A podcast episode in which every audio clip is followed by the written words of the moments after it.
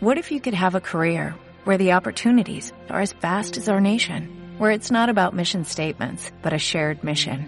At U.S. Customs and Border Protection, we go beyond to protect more than borders, from ship to shore, air to ground, cities to local communities. CBP agents and officers are keeping people safe. Join U.S. Customs and Border Protection and go beyond for something far greater than yourself. Learn more at cbp.gov/careers. Buenos días. ¿Cómo están? No, no va a ser muy largo. No va a ser muy largo. Pero si alguien puso algo en la estufa, pues se va a quemar. ¿Alguien va a preparar algo en la noche? ¿Sí van a preparar algo? ¿O iban a preparar algo? Bueno. Eh, Ricardo me quiere mucho, por eso me echa tantos piropos, pero la verdad simplemente soy un siervo de Dios que ha hecho lo que Dios le ha permitido. Y actualmente por eso a veces visito pues este no tanto como yo quisiera las iglesias con las que en un tiempo estuve pues aquí por ejemplo venía yo miércoles y domingos. Eh, teníamos el, el culto incluso en la tarde a las seis y media los domingos porque como tenía que predicar en la mañana en León nosotros iniciamos esta iglesia comenzó en la tarde. ¿Quiénes les tocó venir a las seis y media? Fíjense muchos. Y fueron años, fueron años. Igualmente con Cortázar, con todas las otras iglesias. Yo comencé en Guanajuato, Guanajuato también ya está entregada. Y ahorita el ministerio yo lo tengo como pastor fijo eh, en Aguascalientes, León y San Luis Potosí, que es a donde yo corro todos los fines de semana. Pero pues ahorita me tocó estar acá y me da mucho gusto. La verdad voy a procurar, hemos tratado de organizar el trabajo del próximo año de tal manera que podamos visitarlos con mayor frecuencia, porque realmente el placer es mío, aunque ustedes no quieran verme, de todas maneras voy a venir. Entonces, este, y, y bueno, a menos que hagan una manifestación, no, ya no, ya no. Pero este, aquí, aquí hay hermanos que están desde que comenzó la iglesia, comenzábamos la, iglesia en, viniendo a tomar un estudio en la casa precisamente de Ricardo y Tere. ¿Y quiénes estuvieron en esos estudios? Aquí hay quienes estuvieron desde el principio, fíjense todavía, o sea, desde el principio, y esto ya tiene, va para ocho años. Así que Dios ha hecho un milagro, ¿verdad? En la vida de todos nosotros. Así que sigamos esperando que el Señor continúe transformando nuestras vidas.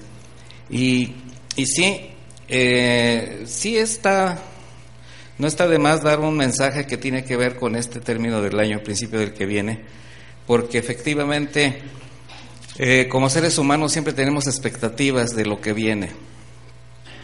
Sin embargo, como cristianos tendríamos que tener expectativas cumplidas en Cristo Jesús, porque ya no tenemos por qué estar pensando qué viene.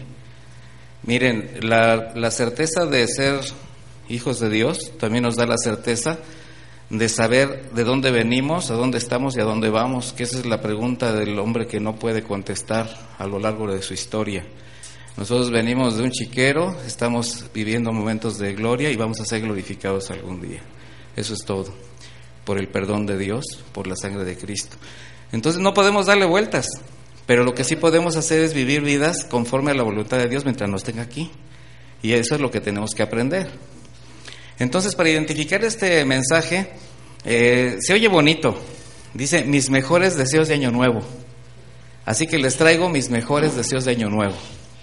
¿Verdad? Y si ustedes se dan cuenta, casi sin sentir, ¿a quién se le fue rápido el año? Pero como agua, ¿verdad? Pero miren, aquí hay puros adultos, por eso se nos va como agua y entre más viejos, más rápido. Pero pregúntenle a un niño, se le hace eterno el año, ¿verdad? Yo me acuerdo que eh, en la época que yo fui niño, no sé mucho, pero sí fui niño, este, ¿qué hicieron?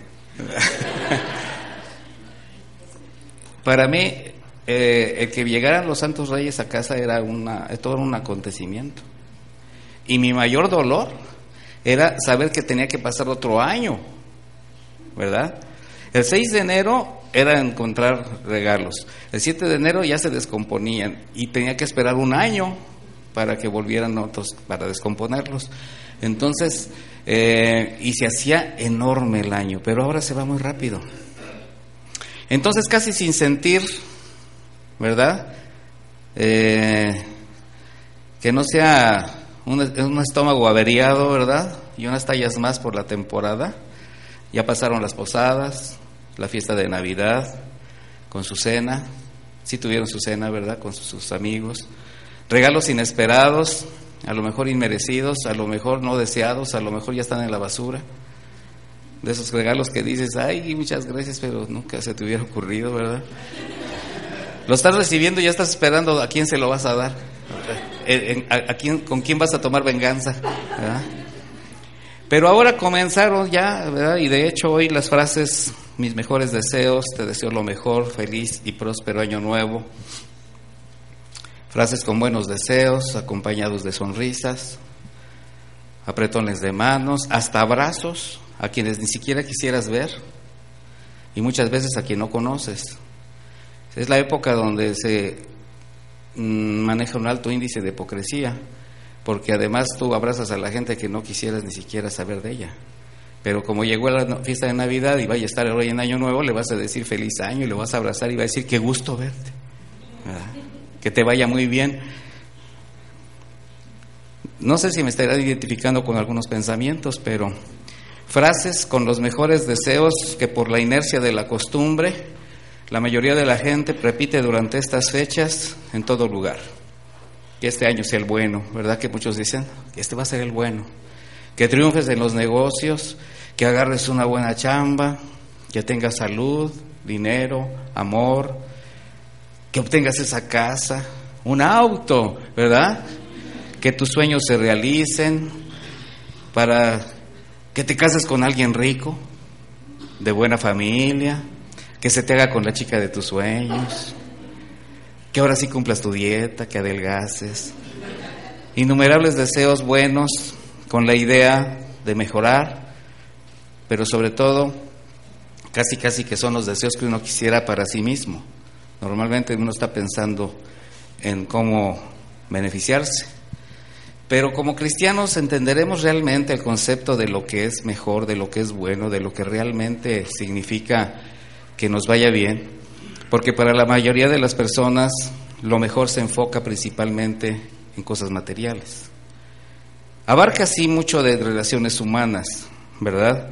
Pero el hombre siempre desea tener cosas mejores, eh, ¿cómo les podría decir? Que vayan superando las expectativas. Si tú te comprabas ropa en el tianguis, quieres ropa de marca. Si te compras la ropa de marca en una tiendita del centro, luego la quieres comprar en una plaza muy finolis, ¿verdad? Eh, quieres tener el mejor amigo, el mejor novio, el mejor esposo, siempre mejorar, mejorar, mejorar, con la expectativa de que ahora sea, ¿verdad? que este año cambie las cosas totalmente. Quieres que hasta el año cambie la gente. Sin embargo, lo único que no piensas es que el primero que debería de cambiar eres tú. ¿Verdad? Pero esta serie de deseos de cosas materiales y logros personales que pudieran permitir a alguien vivir año, el próximo año feliz y satisfecho, será realmente lo que le dé la plenitud de la felicidad, porque también como hay un alto índice de hipocresía, hay un alto índice de, de crueldad, de egoísmo, porque luchamos por lo nuestro, pero muchos se quedan mirando. De hecho, el éxito de unos es que otros pasen por encima de ellos, por ese concepto que se tiene de lograr la felicidad. El apóstol Pablo en alguna ocasión le dijo a la iglesia, les exhortaba, dice, sed salvos de esta perversa generación. Y eso representaba no solamente una vida en santidad en el aspecto moral, personal, sino también los deseos del corazón, las intenciones. Sin embargo, cada año la mayoría de la gente en todo el mundo se reúne para recibir el año, lo va a hacer, unos divirtiéndose, otros trabajando, unos sanos, otros enfermos, pobres o ricos, pero cualquiera que sea la posición o situación Todos tienen una esperanza. Y eso es válido. El problema es dónde ponen, dónde dirigen sus ojos a esa esperanza. Solamente que las cosas cambien, que se cumplan sueños, anhelos, inclusivo, incluyendo las buenas intenciones y los propósitos que tú haces para ti mismo, que normalmente tampoco cumplimos, ¿verdad? Pero todos estos buenos deseos y propósitos que hace toda la sociedad, ¿sabían ustedes que también los hacen los políticos, que también lo hacen los dirigentes eh, sindicales, lo hacen en las iglesias, lo hacen en las instituciones sociales? porque todos hacen lo mismo. Quiere decir que el día de hoy, como cada año, toda la gente va a tener buenos propósitos y buenos deseos para con los demás y para con uno mismo. Ahora, ¿qué ha cambiado? ¿Cuál es la realidad de la sociedad, de la familia, de las instituciones sociales, de los grupos religiosos, del gobierno? ¿Cuáles son las evidencias morales y espirituales que vemos en la gente? Por ejemplo, vemos que se ha reducido la tasa de divorcios, que los matrimonios son cada vez más sólidos porque los esposos asumen su responsabilidad, las familias son más unidas, la violencia intrafamiliar, infidelidad, abandono de menores y ancianos ha disminuido, ¿lo vemos acaso? ¿No? Somos testigos de, de cómo quienes administran la justicia Ministerio Público, policías municipales, estatales, federales, agentes de tránsito son más decentes e incorruptibles. ¿Verdad que no? Les estoy echando a perder, ¿verdad? Sus deseos de fin de año. Ha crecido la integridad moral de la sociedad, de las instituciones sociales, de los partidos políticos, de tal manera que prácticas como el alcoholismo, la drogadicción, la violencia intrafamiliar, el aborto, el homosexualismo, disminuye por el respeto a la vida y los valores espirituales de la palabra de Dios. No, al contrario. Estamos viviendo tiempos donde se ha, se ha hecho legal lo impensable. ¿Y qué decir de los líderes religiosos de cualquier religión, la que ustedes quieran? Entendiendo que el cristianismo no es una religión. Sin embargo, hay ministros que han hecho del cristianismo una religión. ¿Acaso se han vuelto de sus malos caminos? ¿Acaso buscan realmente en la escritura la dirección para llevar a las personas a depender de Dios? ¿Han desechado de su corazón la ambición, la codicia y el deseo de ejercer autoridad desmedida sobre la gente? No, cada vez vemos más corrupción dentro de todo el ambiente espiritual. Sin embargo, la realidad es que una vez más veremos al hombre poniendo sus ojos en esa ansiosa práctica de tradiciones, ritos esotéricos, ceremonias, extraños, rituales por demás absurdos, ridículos. Espero que alguno de ustedes no estaba pensando en hacer algo de eso. Porque millones se van a someter a ese tipo de prácticas con la finalidad de tener una mejor vida a partir de mañana. Así de simple, ¿verdad? Donde sin importar su nivel social, económico y su educación, son capaces de hacer todo esto con tal de alcanzar los deseos de su corazón acompañados de múltiples promesas y propósitos que no serán cumplidos y cada año es lo mismo. La gente desea vida mejor cuando en realidad, de acuerdo a lo que vemos, lo que estamos viviendo, todo se va deteriorando cada vez más sin importar los rituales, las promesas, los propósitos y los buenos deseos. ¿Por qué? Porque el corazón del hombre sigue siendo el mismo. El problema del hombre no está en su mente, está en su corazón. ¿Y el corazón qué es? engañoso, perverso, corrupto, malicioso, eh, degradado, fraudulento. Y además sabemos que esto no va a quedar así, como decía Richard hace rato.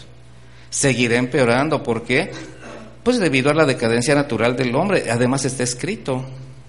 Entonces, aunque se diga que todo está mejor, que vamos para adelante, la experiencia de los eventos anteriores, los hechos presentes indican todo lo contrario. Incluso por los, para los cristianos tiene que ser esto.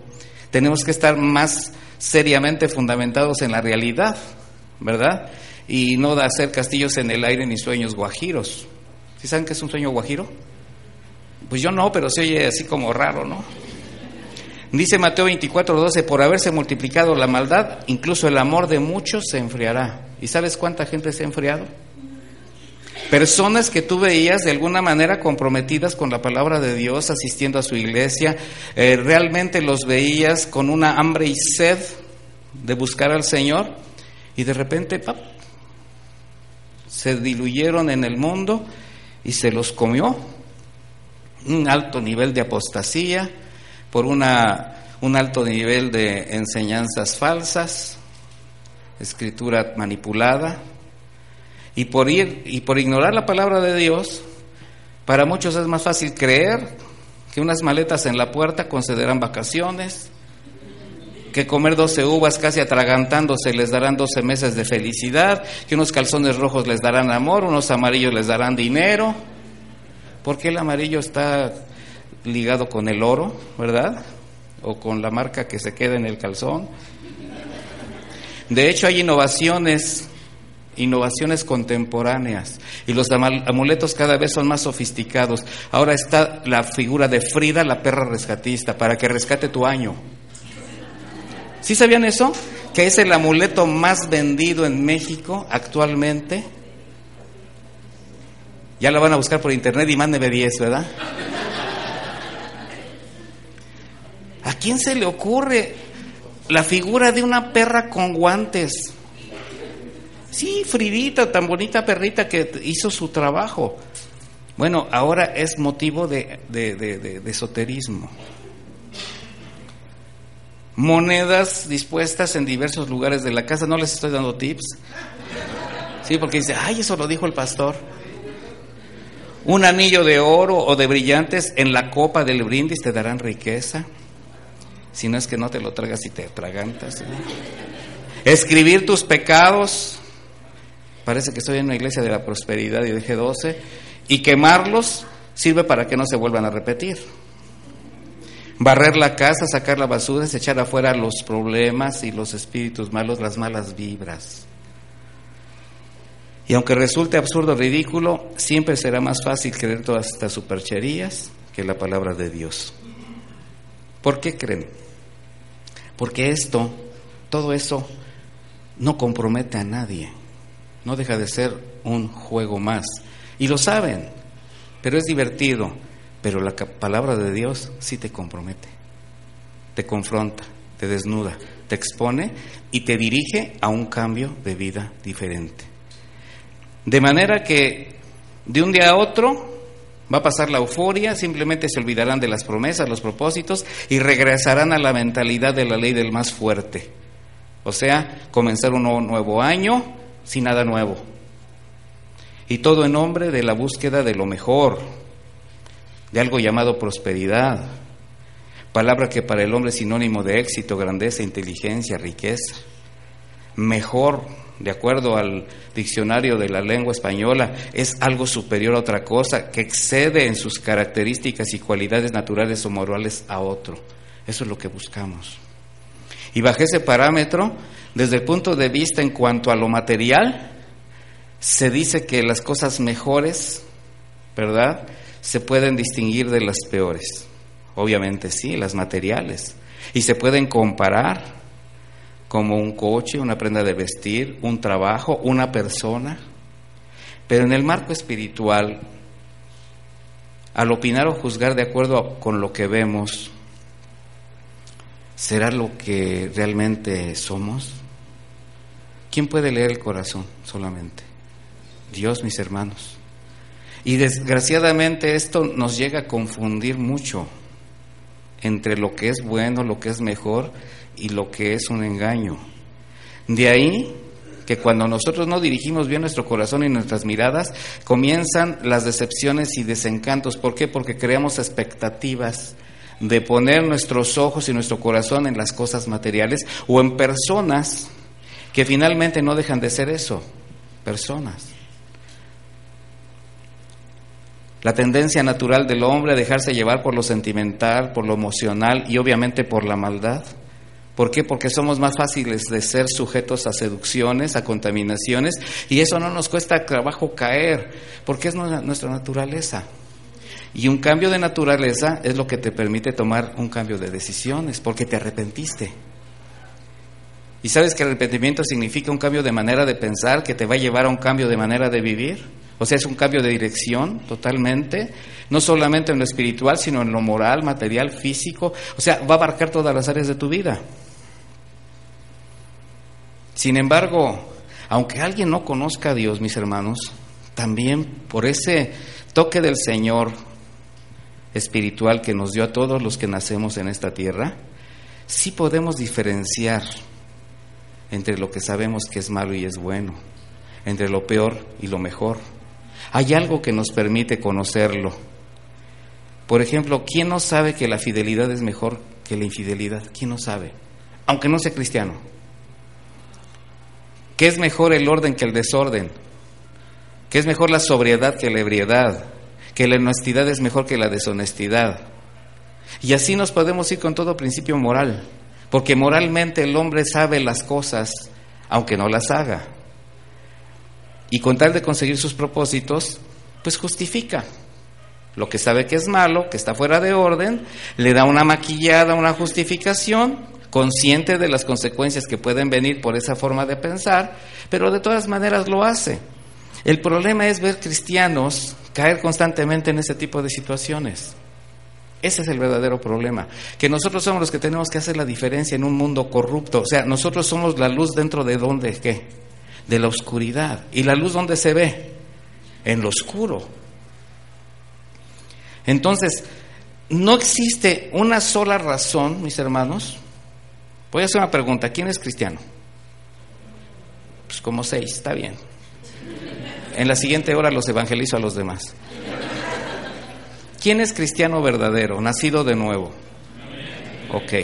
Entonces, todos los que se consideran cristianos que han nacido de nuevo, no tienen ninguna razón para no vivir conforme a la voluntad de Dios.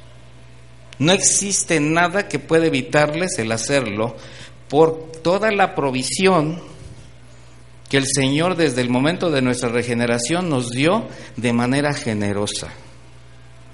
En el momento en que tú te arrepentiste de tus pecados, reconociendo tu pecado delante de un Dios santo, en ese momento cuando tú realmente entendiste a quién ofendiste y cómo tu falta de temor de Dios afectó tantas vidas en tu entorno, en ese momento cuando tú le pides perdón a Dios por tu pecado, en su fidelidad el Señor que hace, te perdona. Y la sangre del Cordero celestial lava tus pecados. En ese momento, mi hermano, surge un milagro en tu vida. Es el día de tu Navidad. Y en ese momento el Espíritu Santo toma el control de tu vida absolutamente. La llenura del Espíritu Santo llega de tal modo que eres sellado para que con ese sello, como las arras que garantizan tu llegada a la, a la, eternidad, simplemente ahora lo que tienes que hacer es caminar conforme a la voluntad de Dios. El Espíritu Santo ahora gobierna tu vida, el Espíritu Santo te convence de pecado, de juicio, de justicia.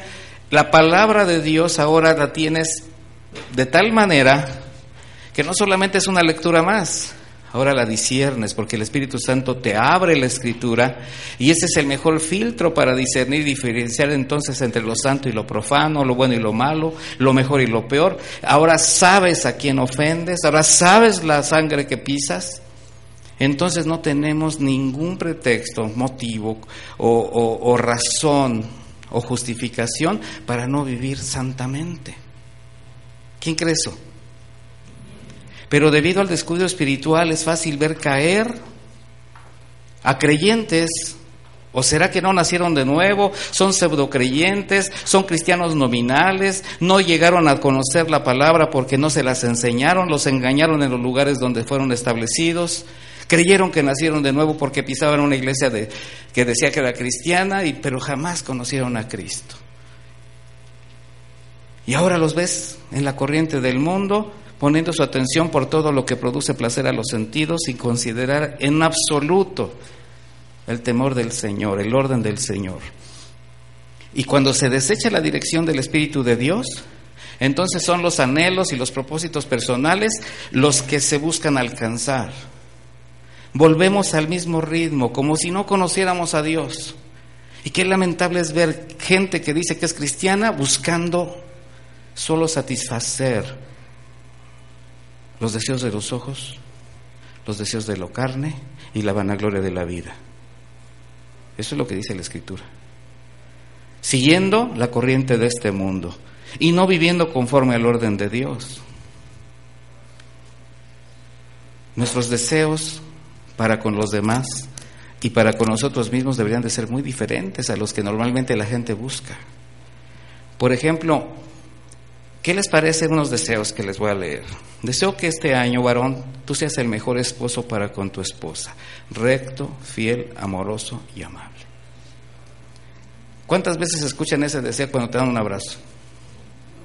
Deseo que para este año nuevo seas para tus hijos el Padre íntegro, que dé ejemplo de honestidad, de integridad, donde vean en ti al hombre que busca a Dios, que busca el consejo de Dios.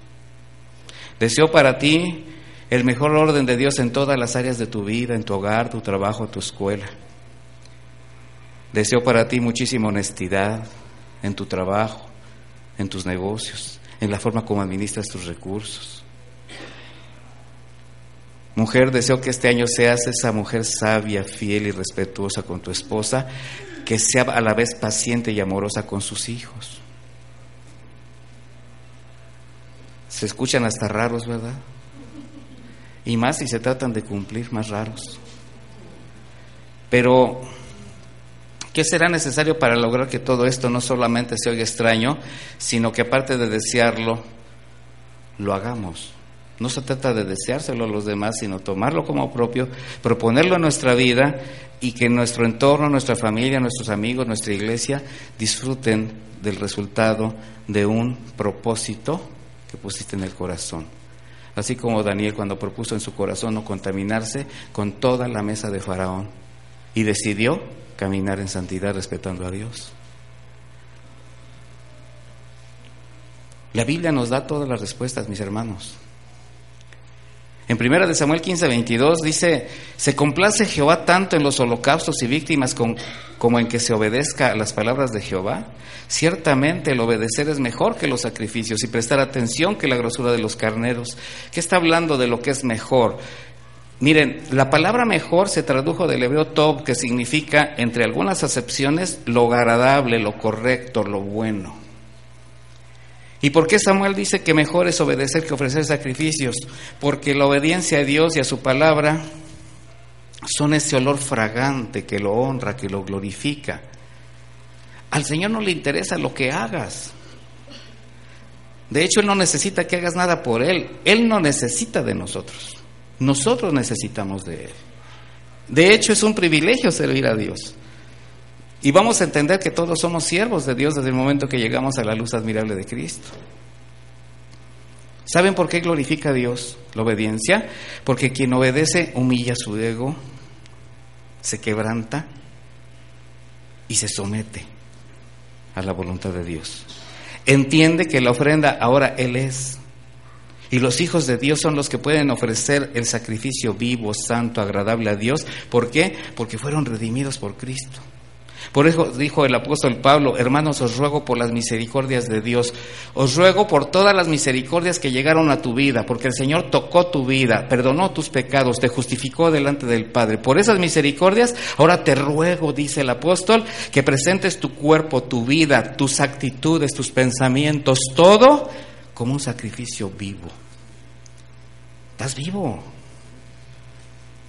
Estábamos muertos santo, apartado, apartado para Dios, apartado de pecado, apartado del mundo, apartado para Él. Por eso es agradable a Dios.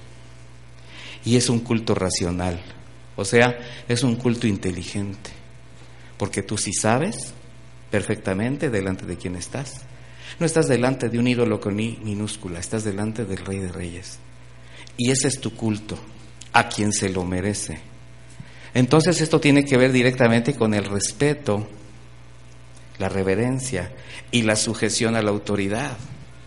donde el hombre, sin importar su condición, estado, sexo, desea normalmente ejercer con libertad. Pero lamentablemente hay un equivocado concepto del ejercicio de la verdadera libertad, del libre albedrío que el Señor nos da.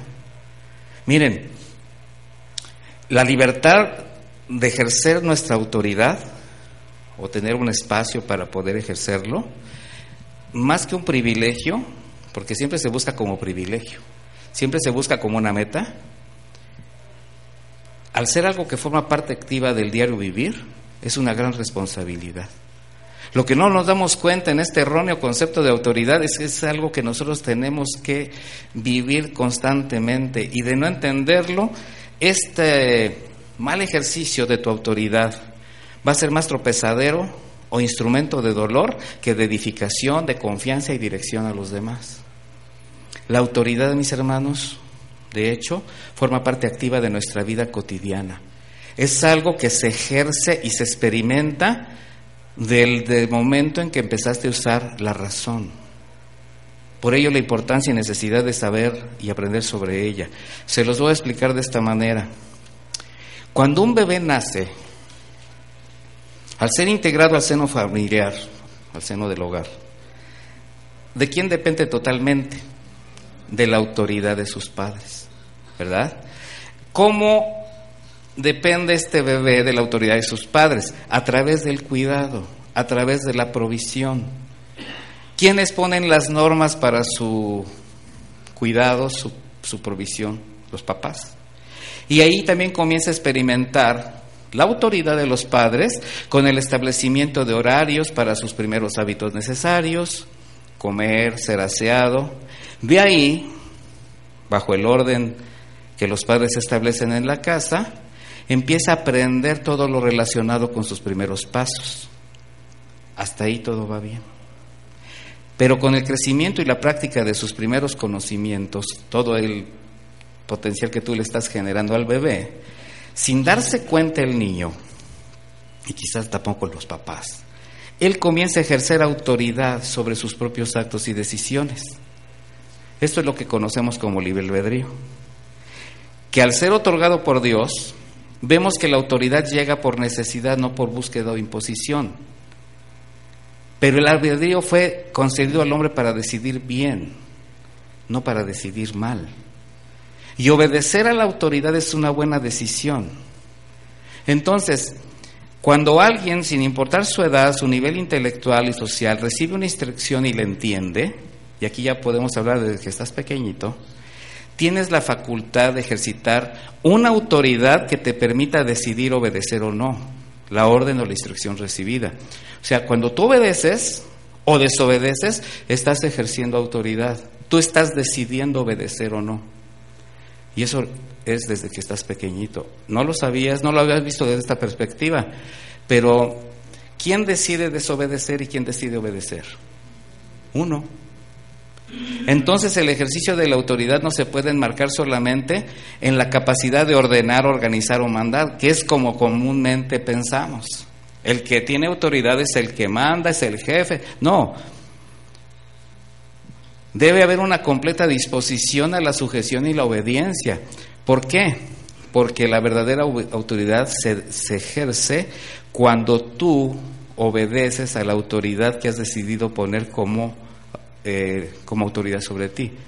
O sea, cuando tú decides obedecer a quien te sujetas y obedeces fielmente sus instrucciones, tú estás ejerciendo una autoridad. No lo habían visto así, ¿verdad? A veces la autoridad nada más la queremos ver desde el punto de vista de mandar. La autoridad tienes que verla desde el punto de vista de obedecer porque estás ejerciendo autoridad. Tú decides con tu autoridad obedecer y tú decidiste a quién sujetarte. Entonces los hijos se sujetan a los padres, ¿verdad? Los empleados se sujetan a las disposiciones de la empresa o del jefe inmediato. Y así, en la iglesia hay una sujeción debido a la autoridad establecida por Dios dentro de ella. Entonces, la mejor manera, mi hermano, de saber que estás ejerciendo tu autoridad ¿Cómo es? Sujetándote a tu autoridad. Porque es el modelo bíblico. Y así como cuerpo vamos a llegar a la sujeción máxima de la autoridad que es en Cristo como cabeza de la iglesia. Este concepto, mi hermano, le da más sentido al mandamiento que conocemos como la gran comisión. El Señor dijo y les habló, toda potestad me es dada en el cielo y en la tierra. ¿Cuándo fue cuando el Señor les dio esa ese, y después de ahí los envía? Ahora yo los envío a que lleven las buenas nuevas, predicar el evangelio. Antes de enviar a su iglesia a cumplir con el ministerio, él ejercitó su autoridad obedeciendo con mansedumbre, dando ejemplo a su iglesia de la entrega, la renuncia, la sujeción, la santidad, porque él decidió sujetar su autoridad para dar su vida en obediencia al Padre. O sea, Jesús nunca hizo nada que no fuera capaz de hacer antes. ¿No lo habías visto así? Porque Jesús teniendo al alcance todos los recursos celestiales para poderse defender, jamás los usó para favorecerse ni hacer alarde de poder, mucho menos para eso. Jesús no vino a defenderse, vino a hacer una obra perfecta de redención a, a favor de la humanidad. Y entonces, solo así dio paso a la autoridad de mando. Ahora la autoridad llegó a su tiempo, no luchó por ella, la ganó en base a su obediencia con todo lo que esto implicó. ¿Qué implicó? Dice Hebreos 5:7, mientras Cristo estuvo viviendo aquí en el mundo, con voz fuerte y muchas lágrimas oró y suplicó a Dios que tenía poder para librarlo de la muerte. Y por su obediencia Dios lo escuchó. Así que Cristo, a pesar de ser hijo, sufriendo, aprendió lo que es la obediencia. Y al perfeccionarse de esa manera, llegó a ser fuente de salvación eterna para todos los que lo obedecen. Primero obedeció. ¿Por qué ahora es la fuente de salvación para toda la humanidad? Porque cumplió cabalmente su ministerio. Entonces la iglesia de Cristo y sobre todo los que servimos, el principio de toda autoridad debe ser la obediencia. ¿Y ese principio a dónde te lo tienes que llevar? Primero, di a mi casa. Y ahí en tu casa, como hijo, como esposo, como, como esposa, como chiquillo, como grandote, cada uno tiene la libertad de ejercer su autoridad y esa autoridad se comienza ejerciendo como obedeciendo. Entonces, si consideramos que todos los días, desde que despertamos, porque sí despertamos, ¿verdad? Con cada pensamiento, mi hermano, con cada palabra, con cada actitud que expresas, estás decidiendo algo, entonces tienes que entender que al decidir estás ejerciendo una autoridad y la responsabilidad de las consecuencias van a ser solamente tuyas. Porque ese también es otro riesgo. Nos gusta que las consecuencias de nuestras equivocaciones las paguen otros. Por eso la necesidad de comprender la sujeción, descansar en la autoridad, Miren, es tan a gusto descansar en la autoridad porque te permite simplemente hacer lo que tienes que hacer. Y cuando nosotros estamos tratando de hacer lo que hacen los demás, incluso por encima de las, ah, no sé, de las actividades y decisiones que no nos competen, ese desorden trae caos.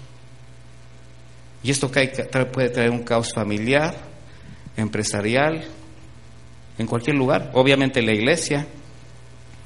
Sin embargo, también tiene que haber una sujeción de pensamientos, de palabras, de actitudes. ¿Esto qué quiere decir? Que si se llegara a meditar mediante la palabra, antes de expresar o llevar a cabo algo, esto nos llevaría, nos evitaría muchos conflictos y malos momentos. ¿Cuántas veces reflexionas lo suficiente como para no tomar una decisión a la ligera? ¿Y cuántos de nosotros estamos pagando las consecuencias de decisiones a la ligera? Bajo presión, por no haber ejercido bien. Entonces, mis hermanos, es necesario entender que todo lo que está sucediendo en el mundo es a causa de un desorden. ¿Por qué? Porque la palabra de Dios se ha hecho de lado. Y se buscan las cosas físicas, las cosas materiales. El salmista dijo, es mejor tener poco siendo una persona honesta que tener toda la abundancia que acumulan los perversos. Salmos 37, 16. ¿Esto qué significa? Que mejor es la honradez y la humildad a un montón de pretendidos alcances. Pero eso es lo que el mundo nunca entenderá. Sin embargo, los cristianos sabemos que a veces es mejor sufrir por Cristo que gozarnos de los deleites temporales de esta vida. ¿Cómo sufrimos por Cristo? Negándonos. Y en la negación produce sufrimiento, hay dolor, hay desgaste, pero estás ganando lo mejor. Los verdaderos discípulos del Señor sabemos que esta es la mejor forma de vivir. Y un hijo de Dios escogería simplemente estar a la puerta de la casa del Señor que regresar a los caminos de donde fuimos rescatados. Dijo el salmista, un día en tu templo es mejor que mil días en cualquier otro lugar. Preferiría ser el portero de la casa de mi Dios que vivir en la casa de un perverso. Y mire, parece que nosotros nos estamos, estamos compitiendo, tratando de regresar a la casa de la perversidad. El Señor nos aparta y nosotros nos, nos, queremos volver a juntar. El Señor derriba muros y nosotros los volvemos a levantar hasta en el norte. Mejor es confiar en Jehová que confiar en el hombre, mejor es confiar en Jehová que confiar en príncipes. Hay veces que buscamos a la compañía de la gente importante. Nos gusta que nos traten bien y más si es el dueño o es el gerente o es la persona más importante del espacio. Cuando lo más importante es saber que estamos en las manos de Dios. Y ahora estamos por iniciar un nuevo año. Y la mayoría de las personas empezarán a plantearse objetivos, metas que van de lo personal a lo que realmente trascienda. Y bueno, la pregunta es, para quienes nos decimos cristianos y nos normamos bajo los mandamientos de Dios, ¿están nuestros deseos y propósitos de acuerdo con la voluntad de Dios? ¿Se han puesto a pensar cuáles son sus deseos para mañana? Porque ya mañana es otro año. Y, hace rato Richard dijo algo muy, muy, muy, muy sabio. No nos podemos buscar en un día o que represente un día. No, no, no. Todos los días son días del Señor. Todos los días tenemos que tener una búsqueda por Él. Entonces, ¿cuál es el origen de, de mis propósitos? Piensa, de mis metas, de mis objetivos. ¿Provienen de tu carne, de tu ego, de tu yo?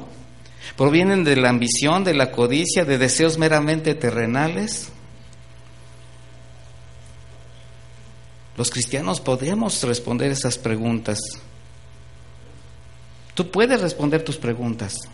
Llévalas a la luz de la palabra de Dios. Y si lo que tú estás gestando en tu corazón como un propósito está avalado por la palabra, entonces está conforme al corazón de Dios. De no ser así, tendríamos que tener mayor cuidado en las intenciones que tenemos respecto a esos deseos y evitar que estos sean motivados por lo que te marca la codicia. ¿Qué es la codicia? Desear ansiosamente algo, tratando de obtener algo de manera ilícita. La naturaleza humana desea siempre lo terrenal, lo carnal, para complacerse a sí mismo. Miren, esto es ser amador de sí mismo. Y uno de los eh, rasgos de los hombres de los últimos tiempos es eso, hombres amadores de sí mismos. Esto también te hace propenso a dejarte llevar por el envanecimiento, para sentirte orgulloso de las cosas que logras, esto te evita ser agradecido con Dios y empiezas a sentir que todo lo que tú haces es lo que cuenta, que es por tus fuerzas, que es por tus recursos y no concedes a Dios ni siquiera el hecho de que estás vivo. Todo tiene un principio y la Biblia nos muestra el origen de este mal, de cómo afectó a la humanidad. En Ezequiel 28, 14, vaya ahí, por favor.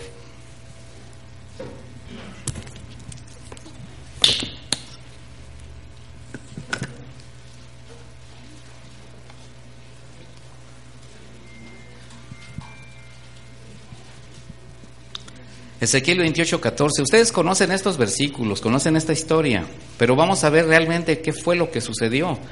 Dice, tú querubín grande protector, yo te puse en el santo monte de Dios, ahí estuviste, en medio de las piedras de fuego te paseabas. Perfecto eras en todos tus caminos desde el, día que, desde el día que fuiste creado, hasta que se halló en ti maldad. Versículo 17. Se enalteció tu corazón a causa de tu hermosura, corrompiste tu sabiduría a causa de tu esplendor. Yo te arrojaré por tierra, delante de los reyes te pondré para que miren en ti. No hay duda que Luzbel fue el ángel más perfecto, mis hermanos, el más sublime que Dios había creado, más hermoso, inteligente y tan cercano a él que literalmente ministraba desde el mismo lugar donde se encontraba el trono de Dios, estaba en las piedras de fuego, o sea, literalmente estaba a un lado del trono. Pero para él el no entender el poder y el sentido de la gracia fue su perdición. Debido a su malentendida superioridad sobre los demás ángeles, esto lo llevó a una triste y absurda expectativa. Isaías 14:13 dice, tú que decías en tu corazón, subiré al cielo en lo alto junto a las estrellas de Dios, levantaré mi trono y en el monte del testimonio me sentaré a los lados del norte. Sobre las alturas de las nubes subiré y seré semejante al Altísimo. Ay, Da escalofrío, mi hermano, nada más de leerlo. Esa fue su perversa conclusión, ser semejante a Dios, querer ocupar el lugar del Señor. ¿Y cómo fue? Pues seguramente la posición que ocupaba le daba cierta autoridad concedida por Dios. Seguramente la ostentaba con orgullo ante los demás, pero en su soberbia pasó por algo, algo, pasó por alto algo.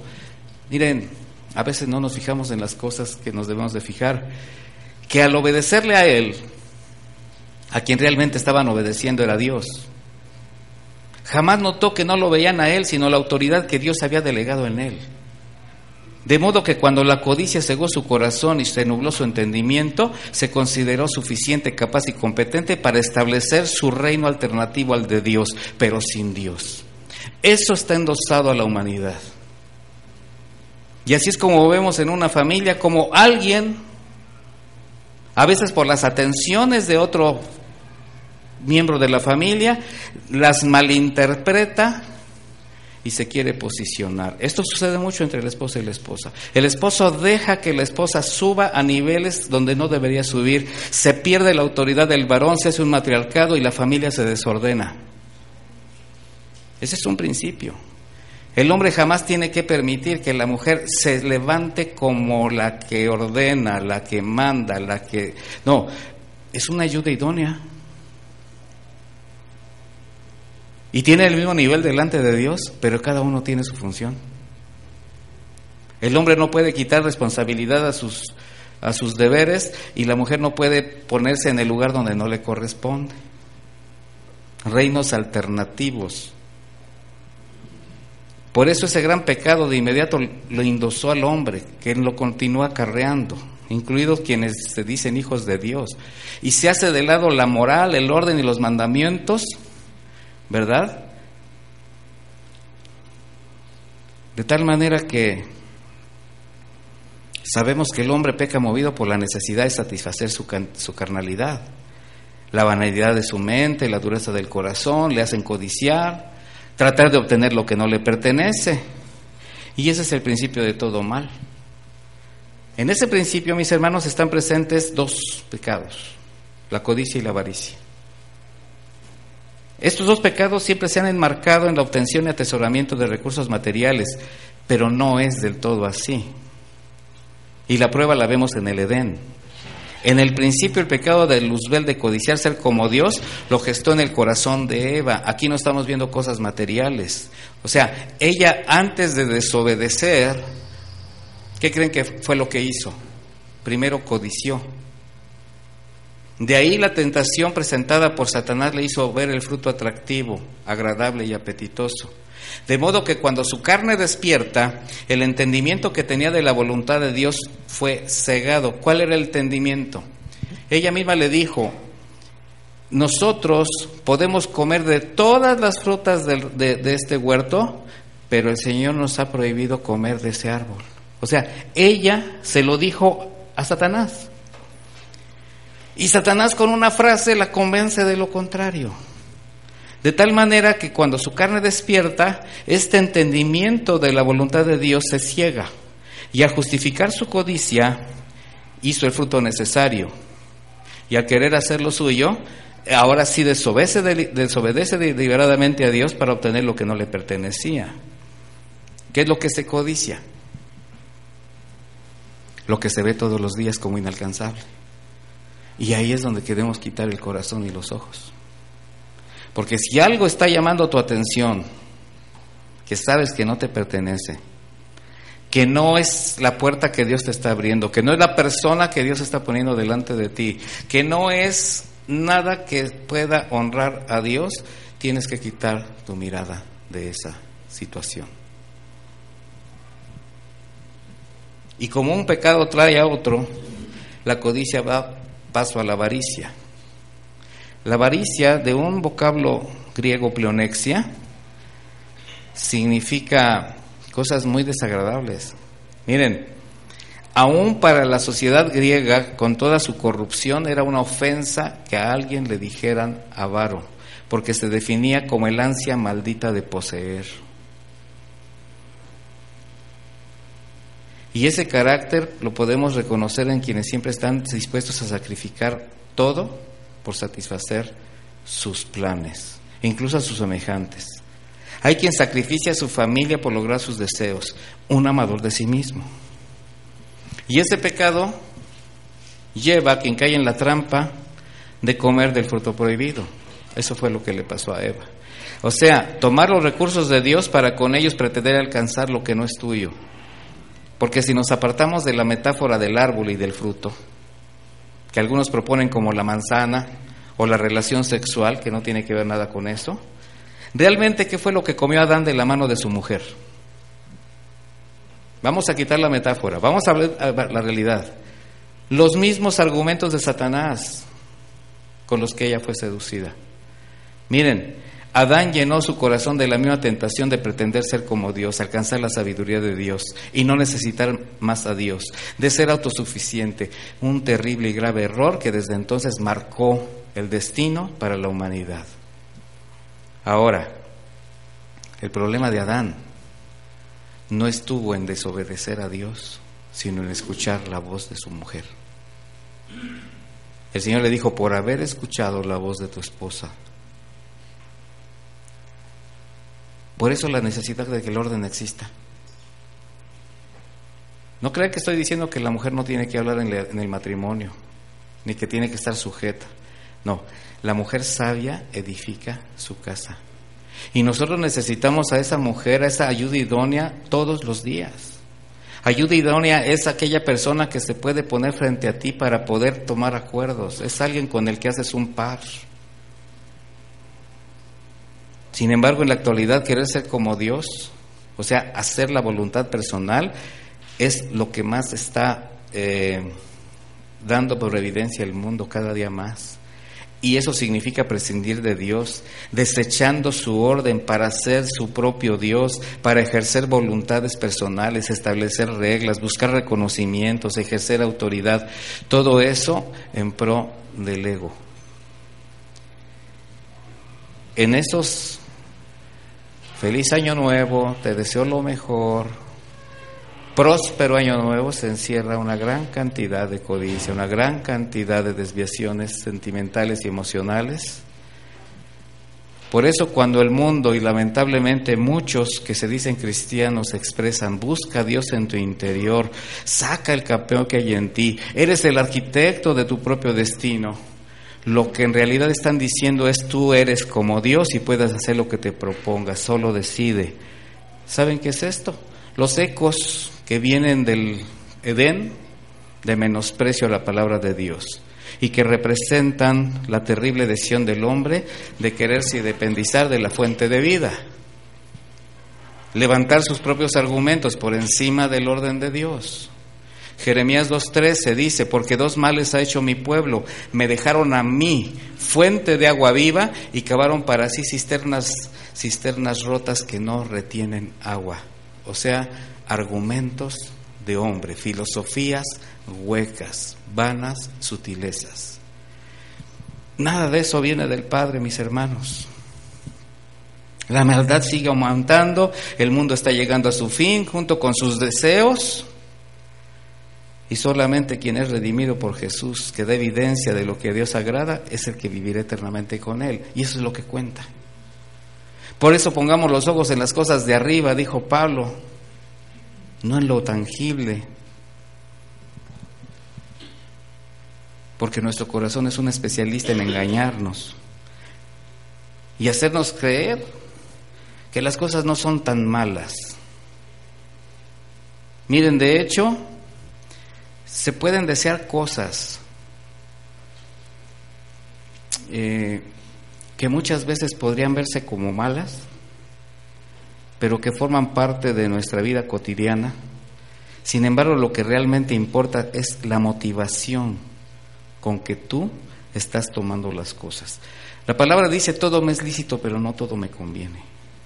Vivimos en un mundo que a veces es inevitable participar, como hemos hecho en este fin de año, de tradiciones, de circunstancias, de costumbres, y no necesariamente puedes caer en un acto de pecaminosidad, de condenación. Pero hay quien más se fija en el hecho de que se reúne, de que hay un árbol, de que hay una lucecita, y se, y se hacen súper religiosos y juzgan hasta el pobre árbol de, Navidad que nada tiene que ver en esto, ¿verdad? Pero no cambian su corazón. Se fijan en lo en lo superficial.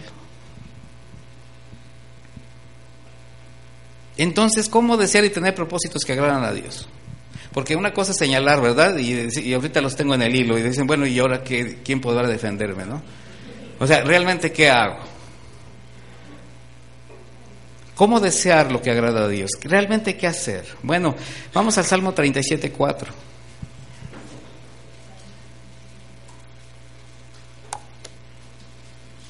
Ya expusimos el problema, ya expusimos las circunstancias que nos hacen caer, vamos a exponer la solución.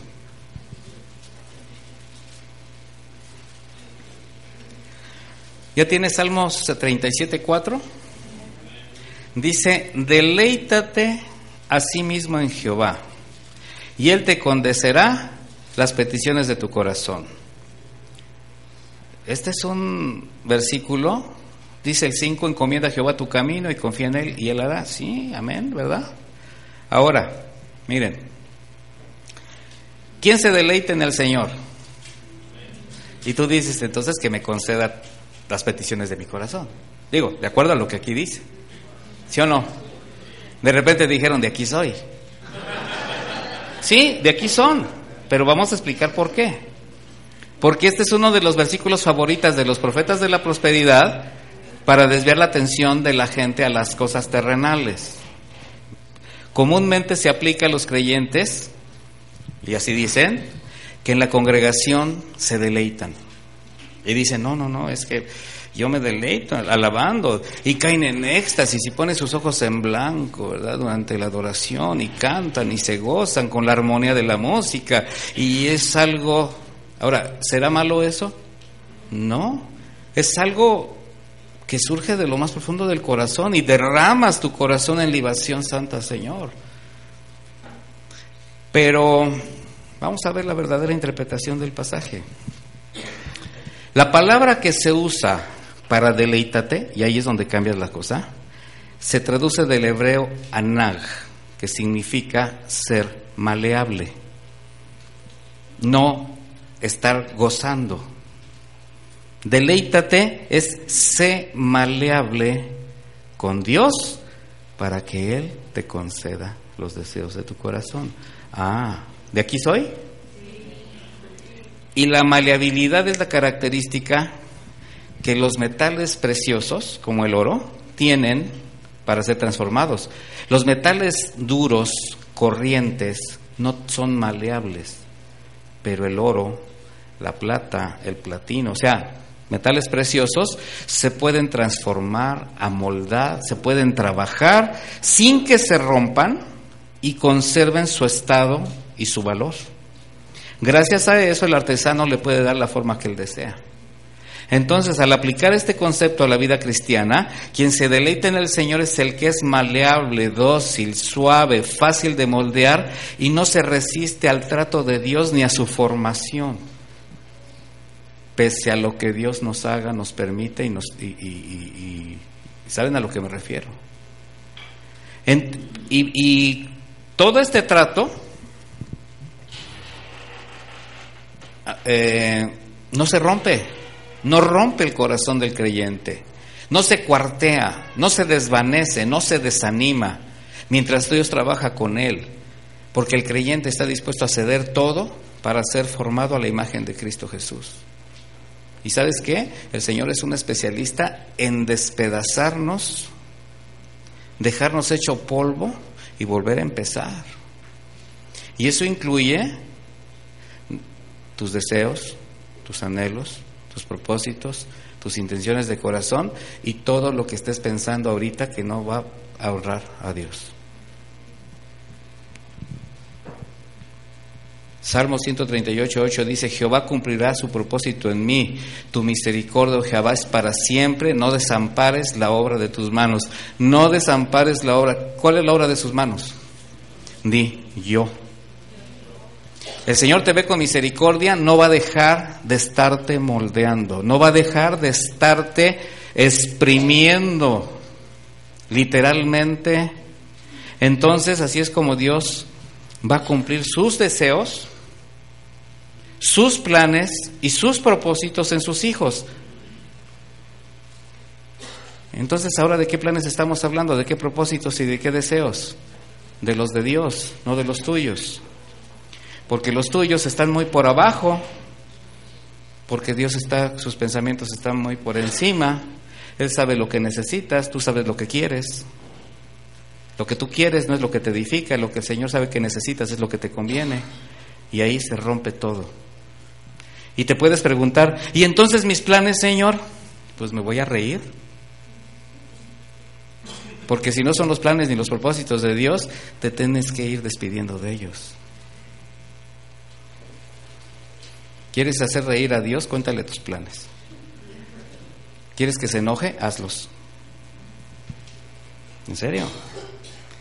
Un verdadero discípulo se deja moldear por su Señor y se deleita en que Dios cumpla sus propósitos, sus deseos y sus planes en Él. Deleítate en Jehová.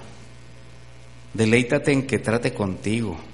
Deleítate en que te forme. Deleítate en que te confronte. En que te parta por la mitad. En que su palabra te desvanezca. Que saque a la luz la verdad de tus intenciones del corazón porque así es como el Señor nos forma conforme a la imagen de su Hijo, y así es como nuestro corazón se funde con el suyo, nos volvemos uno con Él, y entonces nuestros deseos, nuestros propósitos ahora son los de Él. ¿Y qué crees que va a pasar? Va a haber buenas consecuencias. ¿Cuándo? Cuando Él quiera, porque además es soberano. Su voluntad es perfecta. No es un acto inmediato. Ay, Señor, ya cumplí, ya me dejé moldear, ahora éntrale. No, va a ser en el tiempo de Dios, porque de Dios también es el tiempo. Entonces, si son los deseos de Dios los que nos va a conceder,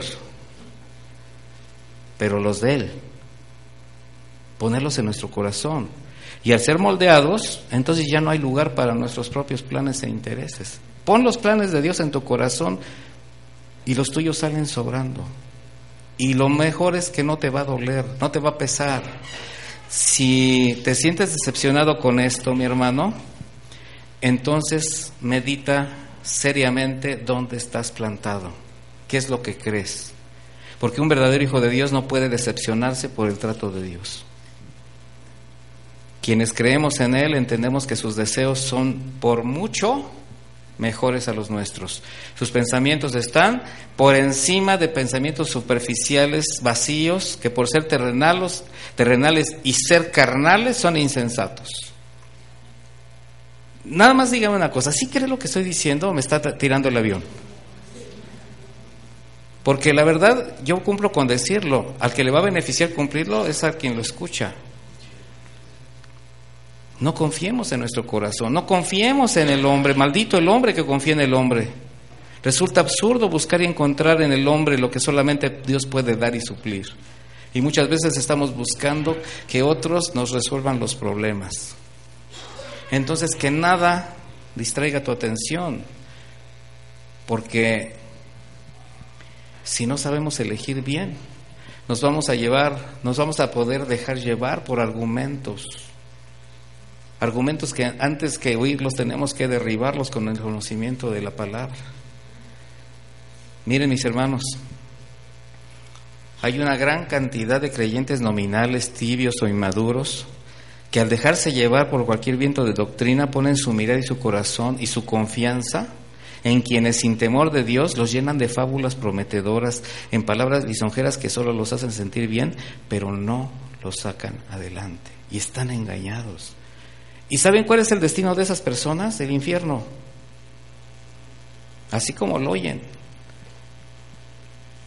Hay una frase de Chuy que me encanta, no porque te congregues en una congregación cristiana te conviertes en cristiano. Es como pensar que si te metes una cochera te conviertes en coche. Proverbios 8, 10 dice, recibid mi enseñanza y no plata, ciencia antes que el oro escogido, porque mejor es la sabiduría que las piedras preciosas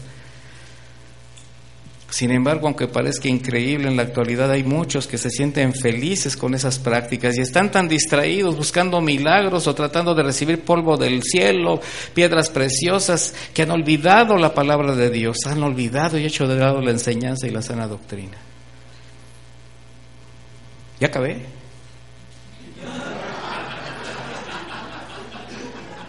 Aunque usted no lo crea. Pero la pregunta es, Realmente sí se ha entendido este mensaje en cuanto a entender qué es lo que sí me conviene, qué es lo que debo poner en mi corazón como un deseo y no de, esta noche para mañana en la mañana, sino permanente. Y sí, reúnanse y júntense y dense un buen abrazo y, y establezcan buenos valores en los deseos.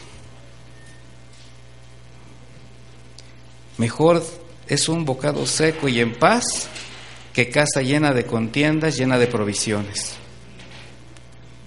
Les voy a dar unos consejos. ¿Sale? Ustedes anoten y el proverbio y yo se los leo. Este es el 17.1. Proverbio 17.1, para que no vayamos a todos. Y yo lo leo. Ahora, Proverbio 17.22, contentamiento es a los hombres hacer misericordia, pero mejor es el pobre que el mentiroso. Proverbios 21, 9. Mejor es vivir en un rincón del terrado que con mujer rencillosa en casa espaciosa. Todo esto es para que lo vayan meditando. Mujer rencillosa que es una mujer que siempre está peleando, que siempre está a disgusto con todo, que no le da credibilidad ni autoridad al varón, que siempre está pensando en sus propios intereses eso también la convierte en una persona amadora de sí misma. Y tiene que aprender a entregarle la autoridad a su esposo. Y si su esposo se equivoca, tiene que pagar las consecuencias, las paga el esposo. Entonces, la rencilla no está bien. Si el consejo, si la ayuda, si el apoyo, te equivocaste, no importa, estoy contigo. Mejor 21.19, mejor es morar en tierra desierta. Ah, ya, ahí le iba a volver a decir, es que me gustes. Y eso que no vino mi esposa. Proverbios 28.6, mejor es el pobre que camina en su integridad que el de perversos camino y rico. Eclesiastés 4.9, mejor dos que uno porque tienen mejor paga de su trabajo. Y, y acuérdense que aquí estamos hablando de, que son mejor dos que uno, porque también si uno cae, el otro le levanta, le sostiene. Eclesiastés 5:5, mejor es que no prometas y no que prometas y no cumplas. Eclesiastés 7:2, mejor ir, es ir a la casa del luto que a la casa del banquete, porque aquello es el fin de todos los hombres y el que vive lo pondrá en su corazón. Eclesiastés 7:3, mejor es el pesar que la risa, porque con la tristeza del rostro se enmendará el corazón. Esto habla de quebranto. Eclesiastés 7:8, mejor es el fin del negocio que su principio, mejor es el sufrido de espíritu que el altivo de espíritu. Yo les voy a recomendar a que los mediten, porque si me pongo a meditar cada uno terminamos mañana.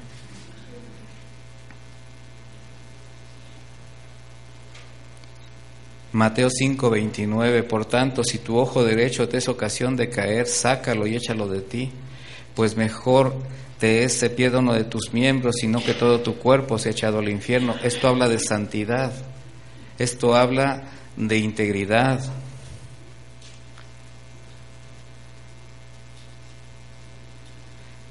Entonces ahora que ya sabemos que hay de deseos a deseos, que los terrenales son vanos, temporales y vacíos, y los que trascienden bajo el orden de Dios te llevarán a un destino diferente, con esa convicción podemos ahora caminar, mis hermanos. La convicción nos lleva a tener el corazón de Dios. Y como el salmista decía, estoy encorvado, estoy humillado en gran manera, ando enlutado todo el día porque mis lomos están llenos de ardor. Nada hay sano en mi carne. Estoy debilitado y molido en gran manera. Gimo a causa de la conmoción de mi corazón. Señor, delante de ti están todos mis deseos y mi suspiro no te es oculto. Mi corazón está congojado, me ha dejado mi vigor y aún la luz de mis ojos me falta ya.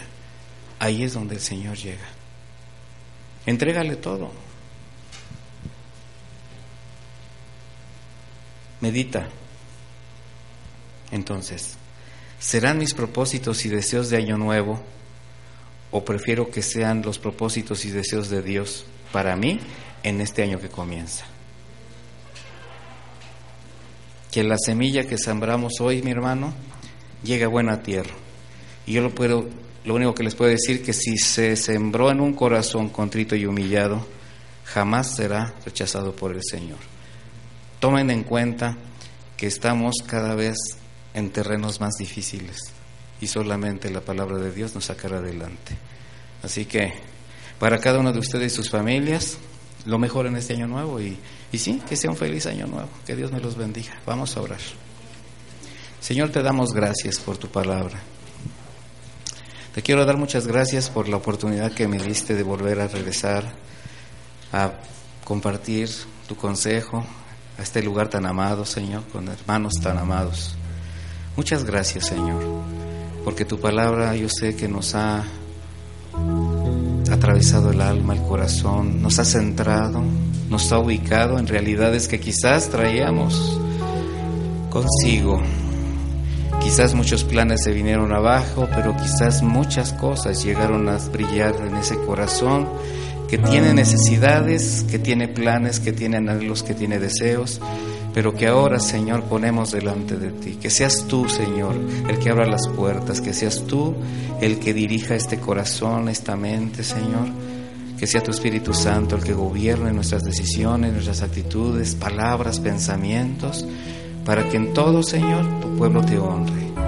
Así que gracias por esta oportunidad, no solo de estar aquí, sino de compartir tu palabra y de compartir la compañía con mis hermanos, Señor. Bendíceles grandemente, guárdales de todo mal, Señor, y que si bien mañana comienza un año nuevo, para nosotros es un día más. Y un día más contigo, Señor, es algo precioso. De tal manera que lo único que podemos decirte es que queremos expresarte nuestro amor, nuestra adoración, nuestra gratitud a todo lo que hasta hoy has permitido, porque tú eres nuestro ebenecer. Hasta hoy nos has sostenido, Señor. Muchas gracias. Muchas gracias en el nombre de Jesús y yo te pido que a cada uno de mis hermanos y la familia que representan les des la guía, la luz, la dirección y el cuidado que necesitan para seguir caminando conforme a tu voluntad y que su familia sea bendecida con el ejemplo de integridad de cada uno de estos padres. Gracias Señor, gracias por un día más, gracias por un año más. En el nombre de Jesús. Amén. Que Dios les acompañe y les bendiga.